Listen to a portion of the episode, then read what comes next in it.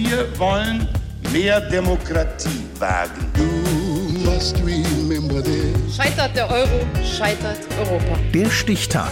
Die Chronik der ARD. 23. April 1992.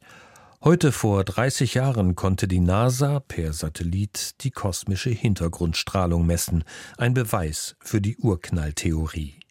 Peter Meyer-Hüsing. Es kommt ja nur noch selten vor, aber wenn der Fernseher noch mal rauschen sollte, dann ist in diesem Frequenzbereich ein ganz wenig der sogenannten kosmischen Hintergrundstrahlung enthalten. Sie kommt aus allen Richtungen und ist nichts weniger als das ferne, leise Echo des Urknalls, mit dem das Universum einst begann. Die Theoretiker behaupteten so etwas schon lange.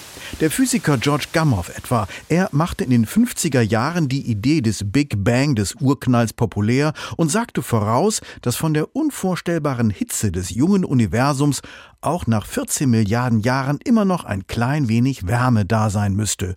Eben diese Hintergrundstrahlung. Ja, unser Universum brauchte schon einige Zeit, um sich von der mörderischen Hitze seiner frühen Tage zur brutalen Kälte von heute abzukühlen. Allerdings fehlte dafür nach wie vor der experimentelle Beweis. 1965 konnten zwei Physiker der Bell Telephone Company erstmals eine kosmische Strahlung messen, die gleichmäßig aus allen Himmelsrichtungen zu kommen schien. Eine Voraussetzung für besagte Hintergrundstrahlung.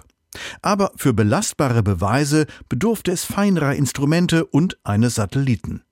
1989 schoss die NASA dann Kobe ins All, den Cosmic Background Explorer. And liftoff.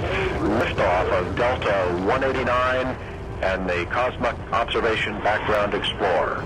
Looking out into space, back into time. The Kobe spacecraft will undertake the esoteric task of providing new insights into the origin and evolution of the universe. Der Kobe-Satellit besaß so feine Instrumente, dass er die wenigen Grad über dem absoluten Nullpunkt messen konnte, die vom Big Bang quasi noch da sein sollten, das ganz schwache Nachglimmen des Urknalls.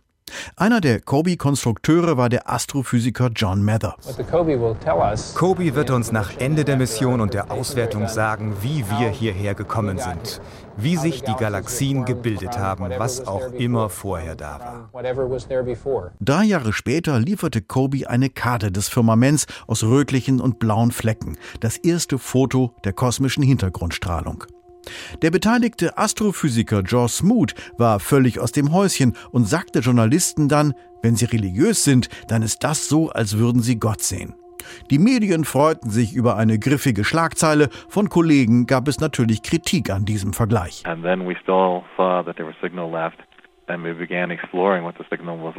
Als wir die Daten analysierten, waren wir begeistert.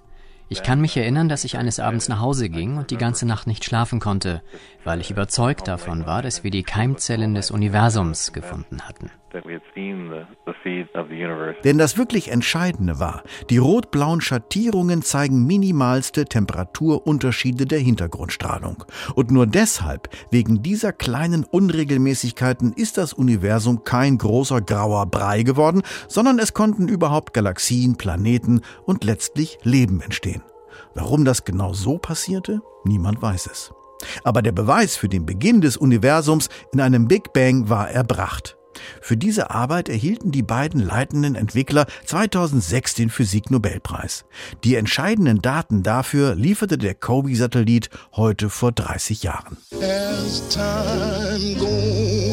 Der Stichtag. Die Chronik von ARD und Deutschlandfunk Kultur. Produziert von Radio Bremen.